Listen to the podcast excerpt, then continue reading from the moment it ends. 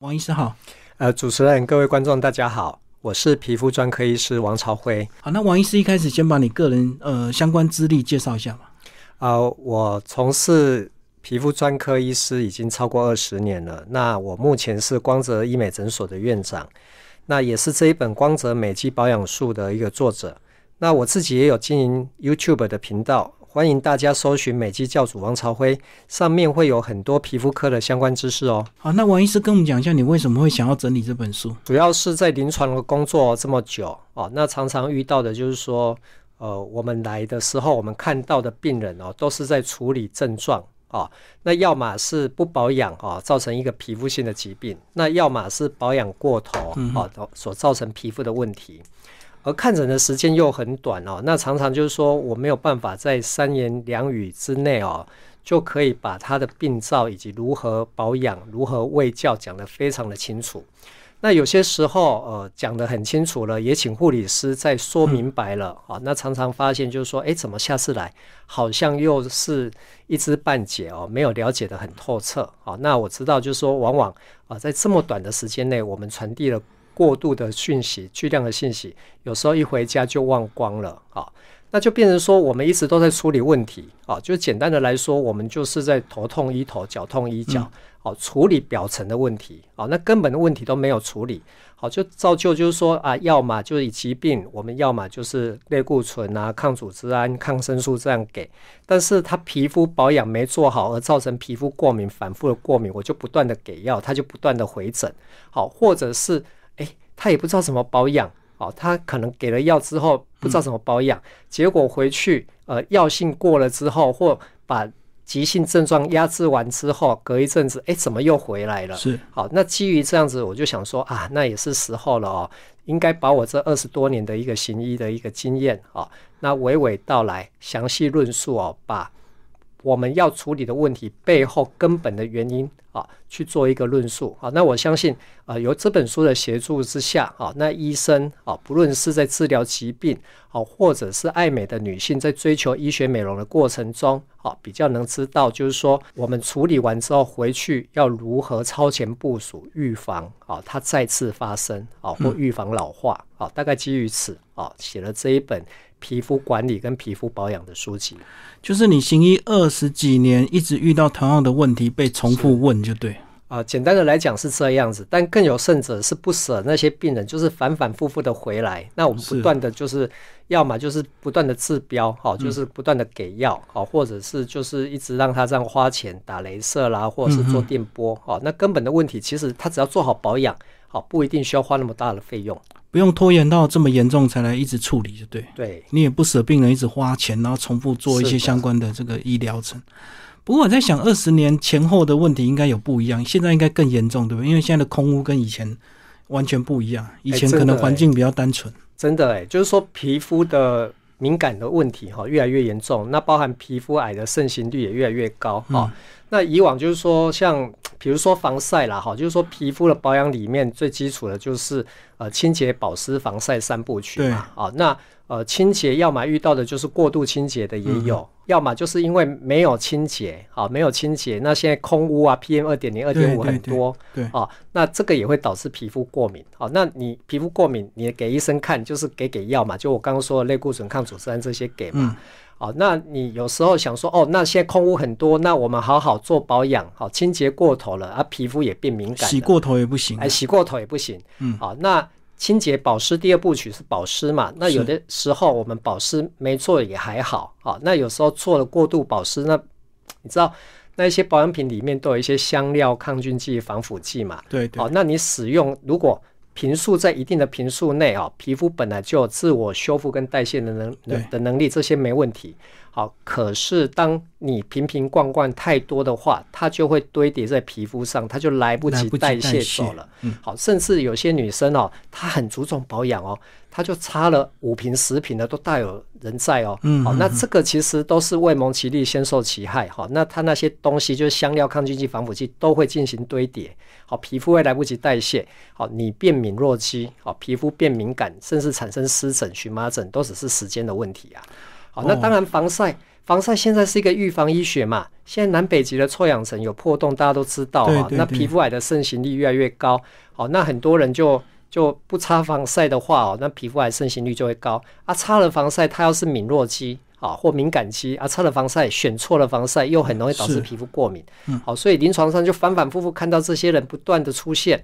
好，那基于此，我我就想说啊，那写一本书来娓娓道来，做完整的论述。对，有时候这个太阳太大，这个适当的这个撑阳伞也是有必要的。以前我都会觉得很好笑，因为没有下 雨，真的。可是现在慢慢观念也进步了。啊，这个是一个预防医学啦。好，现在就是防晒，包含撑阳伞、戴帽子，都是一个预防医学。好，可是。好，你不论是撑阳伞也好，戴帽子也好，都不如你擦防晒。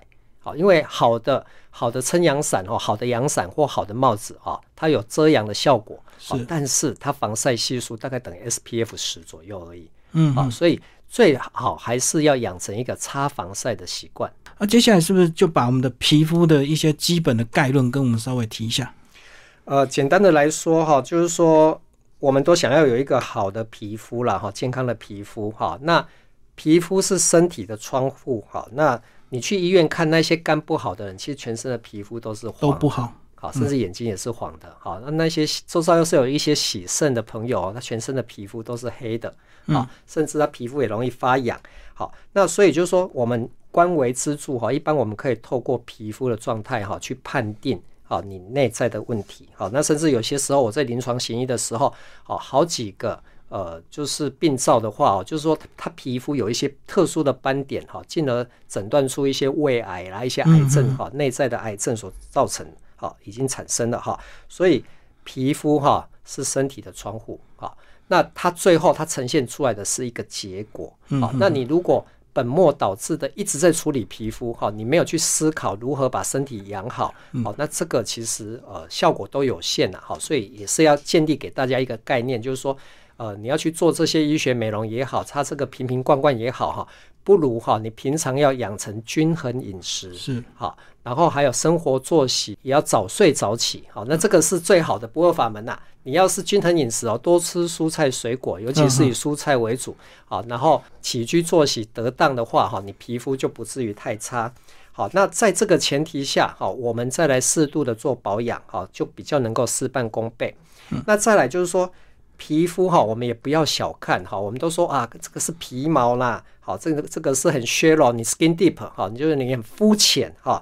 那事实上，大家不要忘了哈，皮肤其实是人体最大的器官啊，它可以看到很多事情哈，它也没有我们想象中的那么。那么肤浅哈，那皮肤简单的来说哈，它在生理构造上面有表皮、真皮、皮下脂肪哈。那表皮大概还有分五层哈，那真皮层又分两层哈。那皮肤的话，它表皮的话哈，它五层一层的代谢周期是二十八天。嗯嗯。所以哈，当你在擦保养品哈，你擦了三天、五天就觉得哇，皮肤很棒，我皮肤又白又细变亮了。好，那你要小心。好，一般你如果皮肤做好保养哈，你要看到效果啊，至少要一个月的时间，就一个周期。啊，一个周期是二十八天哈。那如果说你是已经有问题了，比如说你是敏弱肌好，或者是你肤色本身就比较暗沉，你要调理皮肤好，要根本性的调理的话，恐怕至少要三个月好才会看到初步的效果。好，那要大概要六个月才能够根本改善。为什么？因为皮肤有五层。一层的代谢周期二十八天哦，就五次好，所以呃大概三个月好，大概横跨了超过一半。哎，其实如果有效的东西哈，真的是用调理的方式改善的，大概就很明显的效果。但是你如果差三天说哦这个这个保养品好棒哦，那你要很害怕，它要么里面有类类固醇激素好，要么有重金属好，那这个的话都是饮鸩止渴。我们在临床上也常看到，就是说呃。擦了这些东西造成问题回来处理，好，那是更棘手。哦，它有加了一些特别的东西，才会让强化它的效果。对，理论上三天应该看不太出来，就对。呃，三天看出来那个叫药，是是。哦，那个那个都是在处理问题的，它不是调理。好，就像中医嘛，好，西医嘛，好，西医的话快速就大概哎很快就是症状处理。对，好，那你如果比如说像我们好的中医要调理的话，身体要调理也都是要一段时间的。嗯，好，所以这个观念很重要。好，临床上常常也是这些问题没有把把持好。好，就是买那个东西哦，哎擦了很有效，就一直擦。好，它出问题真的都是时间的问题。哦，这概念就有点跟吃中药跟西吃西药的差别，对西药就很快能够压缩症状，它是症状处理。中医可能要调理一两个月、三个月。对，才会慢慢改善，没有错，没有错。刚王医师有提到这个营养均衡以及这个睡眠啊，早睡早起，那是不是水分也很重要？是不是有听过这个女人的皮肤是水做的？啊，事实上哦，水它有分我们内在跟皮肤啦哈。皮肤主要是保水，啊，内在主要是你透过水哈可以加速代谢。哦，那当然就是说，呃，我们早睡早起啊，然后多吃蔬菜水果，这个都是要对抗自由基。好，那自由基当然你多喝一点水分的话，它有助于我们内内在的那些自由基的清除跟代谢，一些有害物质的代谢，尤其是水溶性的也比较容易带走。好，但是水分哈，一天也不要摄取过多。好，你一天要是超过三千 CC，还是有可能水中毒。好，凡事都是过于不及啦。好，这个内在的保水很重要。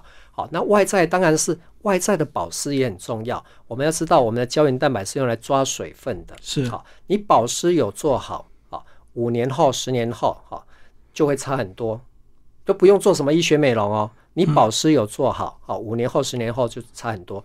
为什么？哈，因为我们真皮层的组成主要是胶原蛋白跟弹力蛋白嘛。嗯。那不论是胶原蛋白跟弹力蛋白，它就是抓水分的，而且它是一束一束的，它叫胶原蛋白素。好，那你想象哦，它一束一束的，哈，它一开始是细的，它吸水之后它会变粗。嗯。好，所以你保水做得好，细的胶原蛋白素会变粗的胶原蛋白素。好，那它就比较不会断裂。好，胶原蛋白素变粗，它就比较不会断裂。好，那老化就是胶原蛋白断裂流失的结果。是简单的来说，你保水保湿做得好，细的胶原蛋白素变粗的胶原蛋白素，它比较不容易断裂，你就比较不会老，你就不用花大钱去做什么电波拉皮啦、音波拉皮，就不需要了。好，所以预防胜于治疗。好，这也是我希望传递的观念。好，那你说，哎，可是我就是想花钱，对，没有错，我也不是说要反对你花钱哈，就是说，呃。简单的来说，医学美容它是锦上添花的东西啊！你基础打理好，你再花这个钱，你事半功倍。啊，简单的来说，你打完电波拉皮、音波拉皮，它会不会长胶原蛋白或皮秒镭射？会的，它会长胶原蛋白，也会长弹力蛋白。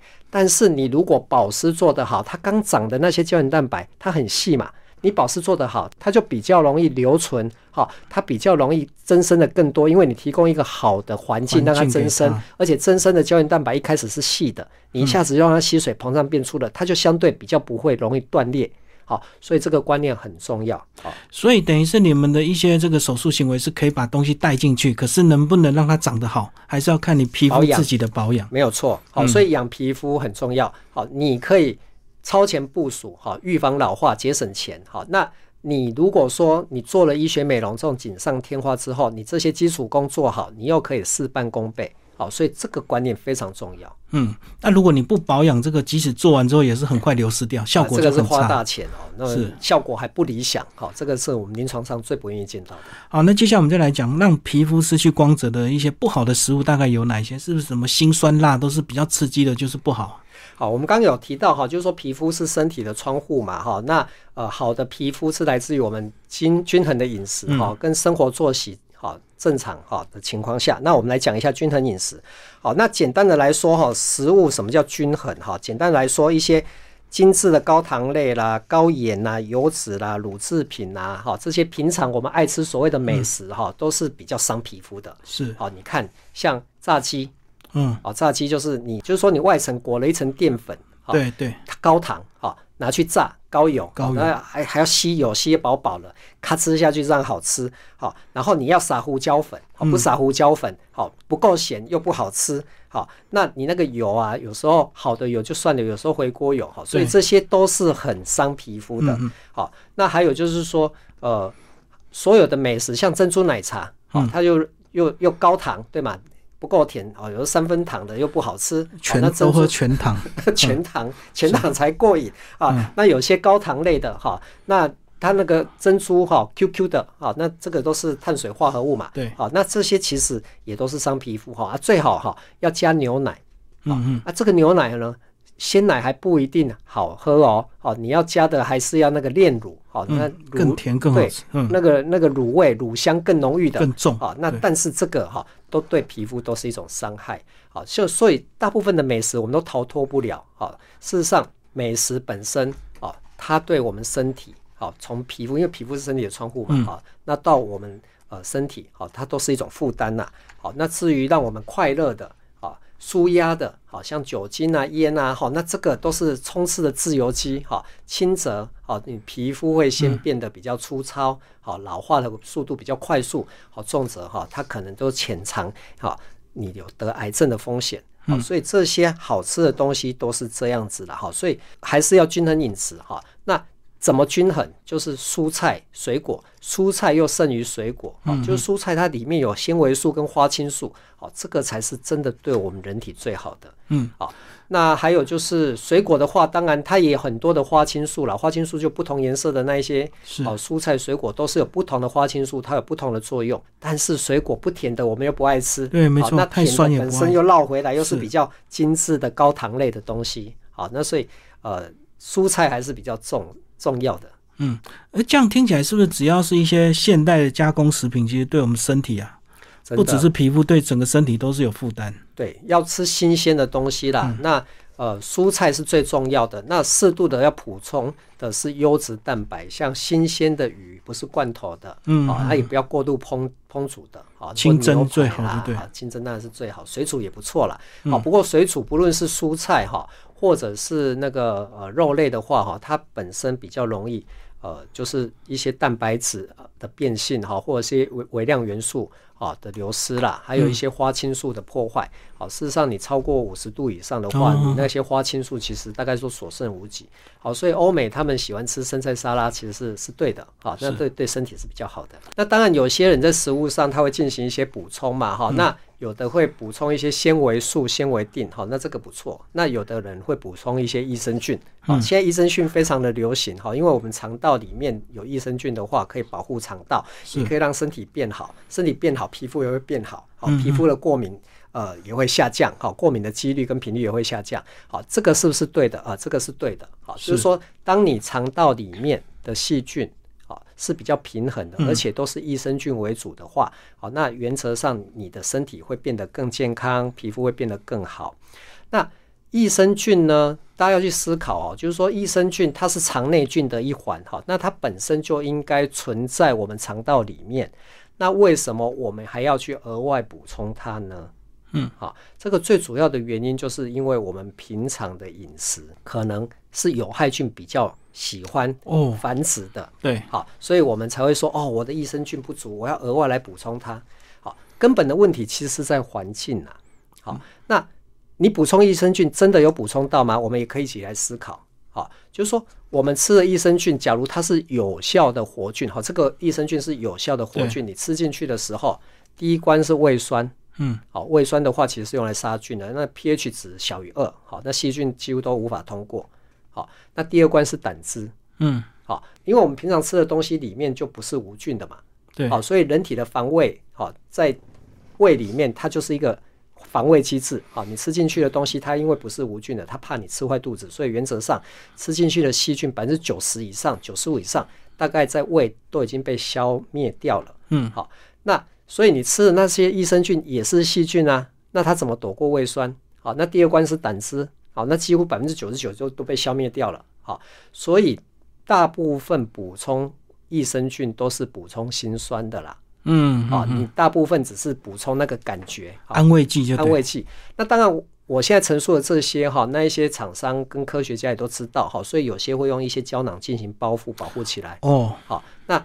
它的号称我这个是专利，可以躲避哈，协助你躲避那个胃酸跟胆汁。那那就你想象嘛，比如说我们今天要登陆月球，好，那那个过程很危险。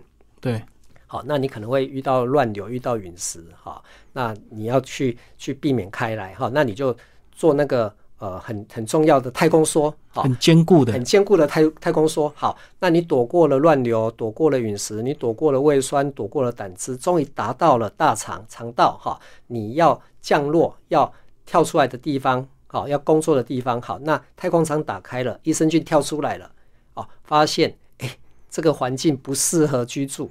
嗯，嗯那你这个益生菌也活不了太久嘛。对，好，所以简单的来说，饮食更重要啦，比你补充好。所以呃，现在有一些呃高纤的有花青素的蔬菜粉哈，大家也可以酌量的好选购好。所以如果你不喜欢吃蔬菜的话，好，我们鼓励吃蔬菜。好，新鲜的蔬菜是最好的，尤其是一些生菜沙拉，好，可以的话是最好。真的不煮的话，好，那我们可以补充一些蔬菜粉。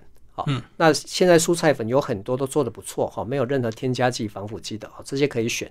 好，你如果有补充蔬菜粉，啊，你再去补充益生菌，事半功倍。好，哦那你如果嗯补充蔬菜粉，甚至不补充益生菌，你的肠道本身提供一个好的环境，就会良币开始驱逐劣币，你的益生菌就会越来越多了。嗯嗯，所以是先改善自己肠胃的环境是最重要的。对，根本的问题才是最重要的，如果环境不好的话，你吃再多，到最后它也是无法生存。帮忙都有限的。嗯对，所以一般我们讲皮肤的保健品就是益生菌嘛，还是有现在有一些新的厂商会发明一些新的这个皮肤保健品。欸其实保皮肤保健品很多诶、有那种吃美白的啦，哈、哦那那 SOD like 的哈，那也有吃胶原增生的啦，哈，那也有在吃益生菌，也是一种皮肤保健品。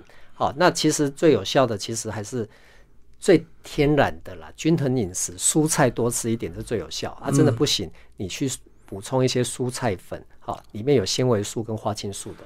哦，好，所以这个有机会就多吃生菜沙拉就啊，对了。真的真的，观念要正确。好是好，那接下来我们来讲一些这个呃不好的 NG 动作，好不好？这个怎么样洗脸、保养、防晒，有些哪一些动作是要避免？临床上哈、常常遇到的皮肤问题啊、是来自于保养啊、出了问题所造成的哈、是。那要么就是不保养啊、不保养，当然这个问题还小一点哦，不保养有些就是时候到了哈、那空污多了哈、那皮肤就过敏了哈、但是我们临床上看到更多的是过度保养啊、或保养不呃或保养的方式不正确好、所导致的皮肤过敏好、或皮肤问题好、那没花钱啊还好，花了大钱反而创造了问题好、所以今天要跟大家分享的就是一些如何正确的保养哈、那保养简单的来说哈、就是清洁、保湿、防晒三部曲。对，好，那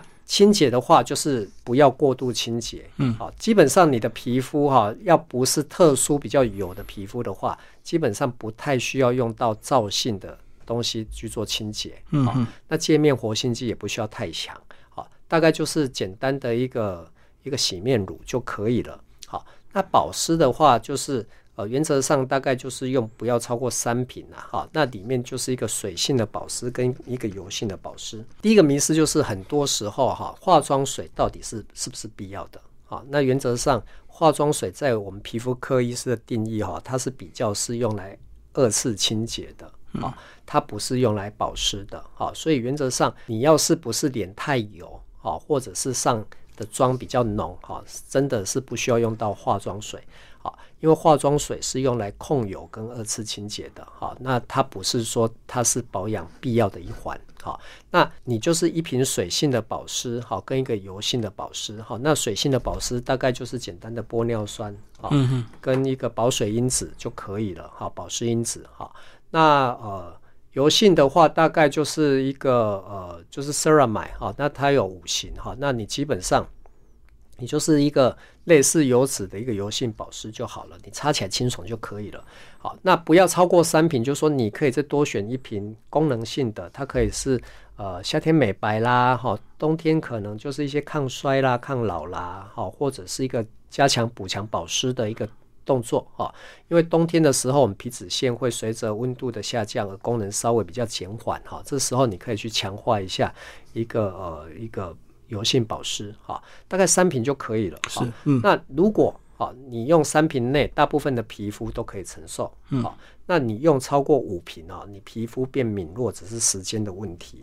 好，那还有就是说，呃，在洗脸的时候哈，我们不要太用力去搓哈，那也不要直接呃洗面乳哈，直接往脸上抹，整坨上去，整坨上去，因为洗面乳都是不懂程度的一个。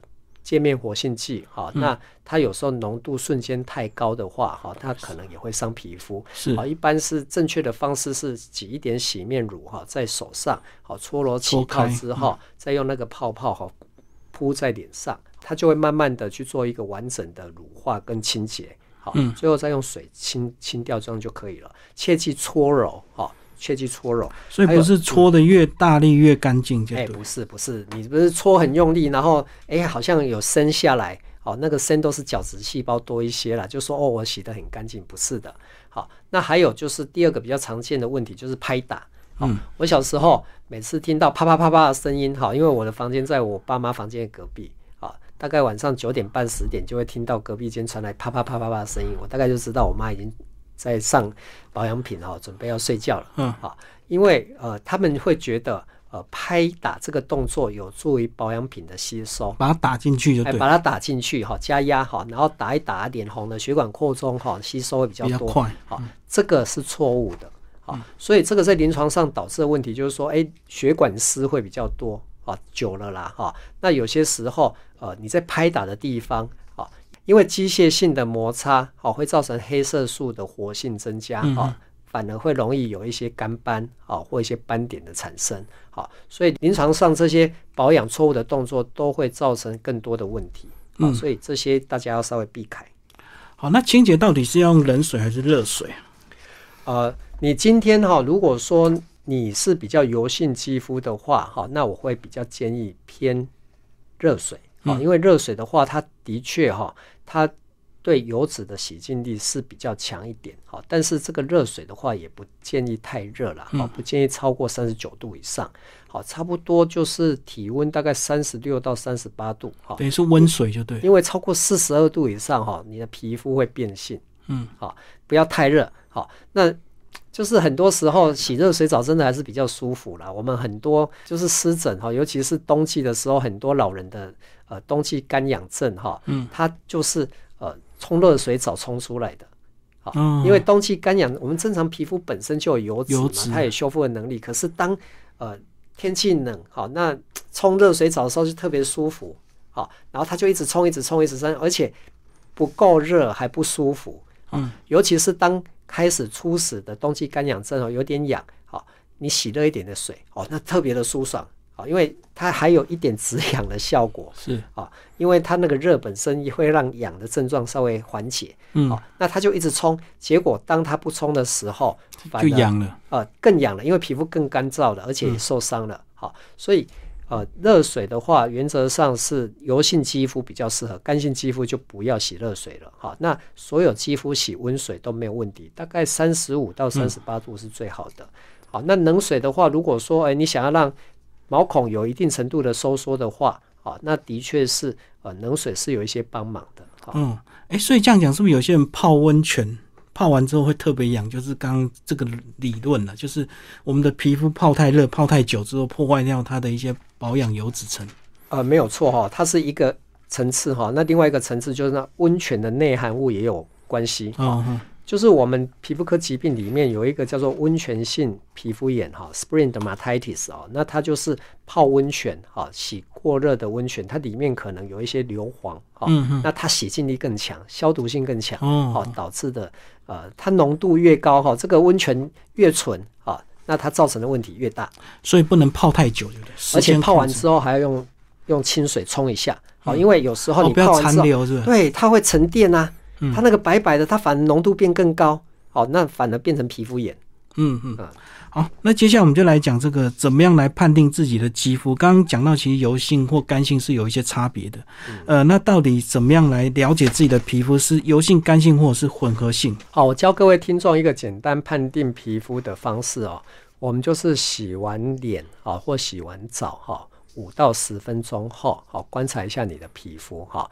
如果哦，你洗完脸或洗完澡五分钟到十分钟后，好，你的脸有绷紧、干，好，甚至有轻微脱屑的话，那你的皮肤就是偏干性的。嗯嗯，好，你如果洗完脸五到十分钟后，哦，你的脸就容易出油，哦，然后你上妆，哦，它有一泡一泡的，哦，那这个状态你就是偏油性的。嗯，好，那有些人是比较混合性的啊，就 T 字部位哈，就是特殊部位，呃 T 字啊，就特殊部位哈，就是比较容易出油哈，一泡一泡的。好，那两颊反而是比较干燥的，那这个就是比较偏混合型的。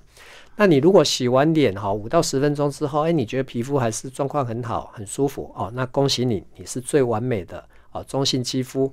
好，那如果你洗完脸哈，那你什么都没擦，好，五到十分钟，好。脸就有红啦，好有一些红色的丘疹呐，哦会用痒来表现呐，那红就一片一片的啦，好那甚至有一些小脓泡开始出现啦，好那你就要好好保养了，因为你是属于敏弱肌，好甚至急性期要赶快请医生帮你处理。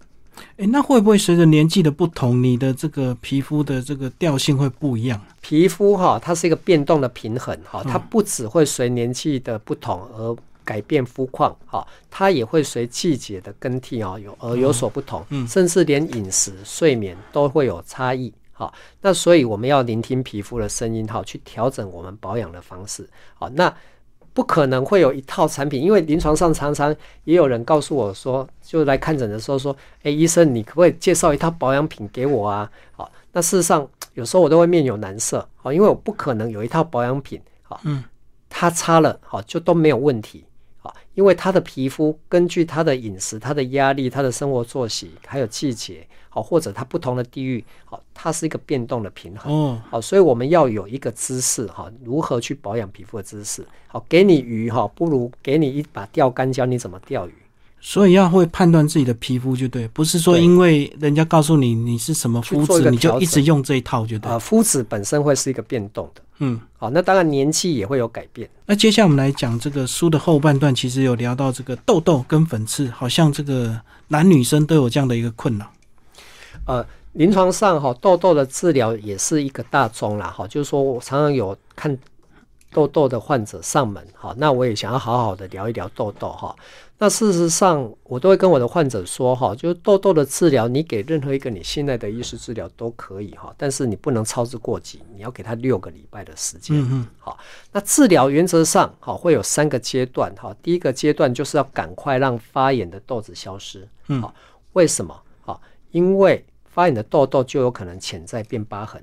嗯嗯，那一旦变疤痕，我们花再多的钱都救不回来原来漂亮的皮肤。是好，那同步呢，你也要针对毛孔里面的粉刺跟脏东西要去做一个清理。好，第二个阶段，好，为什么？因为粉刺是痘痘的根源。嗯，没有粉刺就不会有痘痘。好，但是也不要去追求没有粉刺的肌肤哦。好，因为粉刺也是皮肤正常生理的一部分。哦，不能过度的这个去除。凡事都过也不及，过度的保养也不对，不保养也不对。好，那等一下我们再讨论粉刺。好，最后一个阶段，好，我们才是处理痘疤。好，不然会流于我们一边在救旧有的痘疤，啊，你一边发炎产生新痘疤，那就救不完了。是，啊，那预防胜于治疗，那不如一开始我就赶快让发炎痘子赶快把它消失掉，先处理发炎的，先处理。啊，同步也要预防它再发炎。最后才是处理痘疤啊，所以对痘痘的治疗要有一个正确的概念。我们常常就是遇到病人，就是哦痘痘比较严重了，来吃个三天抗生素啊，它就消失在人海里了。好，然后等到一个月两个月来，哎，又是一个循环。好，那他就反反复复抗生素吃吃停停，吃吃停停。大家要明白一件事，现在痘痘的痘痘菌哦，它对抗生素的抗药性越来越高，就是这种治疗的观念错误了。好，那最好是不要用到药了。你能够，你能够透过保养好的皮肤管理方式，好正确的皮肤管理方式，去预防它长痘痘才是王道啊。那长痘痘跟青春期有关系吗？是因为年轻这个旺盛才会长青春痘吗？一般哈，我们青春期因为荷尔蒙的变化之后，皮脂腺会比较旺盛，哈，所以一般痘痘啊，大部分哈是在青春期以后才会出现。那当然也有婴儿型的痘痘，哈，那这个可能。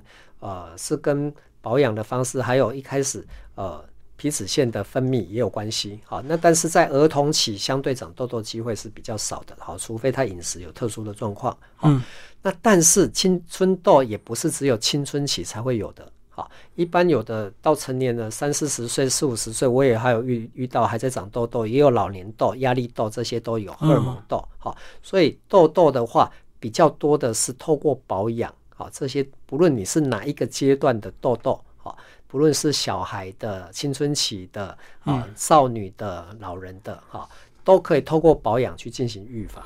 所以说，不同的年纪虽然比较不会长，但是如果保养不好，它还是会长。只是青春期特别严重。对，好，那至于粉刺哈是这样，粉刺是皮肤正常生理的一部分呐哈。那粉刺的成因主要是皮脂腺分泌比较旺盛哈。那理论上。皮脂腺分泌旺盛，油脂要出得来，哈，你就觉得脸比较油而已。对对对。当你的毛孔被废弃的角质或不适当的保养品或化妆品堵塞了，油脂出不来，它就会凝集成块。嗯，好，这个东西就叫粉刺。好，那粉刺呢？呃，它有几种形态，有黑头粉刺、白头粉刺、闭锁型粉刺，大概有这几种形态。哈，那粉刺为什么我们建议要适度的清理？哈，因为当你粉刺没有清理，它久了，好，它会把毛孔撑大。是，那毛孔旁边是胶原蛋白，那有时候撑大之后，胶原蛋白会被撑断，嗯，好，撑断就会流失掉了。对，好，所以你粉刺要是很久没有清理，好，那你的毛孔相对就比较容易大。我相信我们都有个经验，就是说挤了一颗粉刺，好大一颗，很开心，嗯，可是看一个洞在那里，没挤还好，好还不明显，挤了粉刺之后，更明显一个窟窿在那里，为什么？因为你旁边的胶原蛋白已经断裂流失掉，嗯，好，所以一般粉刺哈要建议要适度的清理。但是我们也有很多遇到临床有一些问题哦，就是说有些人就是没事都一直在清理皮肤的粉刺，乱挤就对，挤是一回事啦哈，那就每天在那边去角质啦，每周都都在那边呃用妙鼻贴啦哈，那这个的话事实上呃都是过度的啦，甚至有些把一些酸类啦，包括什么杏仁酸呐、果酸。变成是日常保养的一部分，这些都是错误的知识。酸类的话，哈，如果太频繁，哈，皮肤也会承受不了，好，那你的皮肤很容易变敏弱肌，好，那所以，呃，粉刺的话，它要适度的清理。那到底什么叫适度？哈，那也是要聆听皮肤的声音呐。嗯，原则上，大部分的人的皮肤，哈，大概是一到两个月清一次粉刺就可以了。是，好，那。呃，如果你是干性的皮肤，你还是想要预防毛孔粗大，你甚至可以两三个月或三四个月去清一下粉刺。嗯，那你如果说是油性肌肤的话，你至少也是要两个礼拜到一个月清一次就可以了，也不要太密集。哦，你那种每天清的都会出问题。那到底是怎么清除？因为我看到也有美容师一根一根帮你挑的，也有去贴一些什么东西把它整个粘起来的，或者是有些人男人可能比较懒，就直接挤了。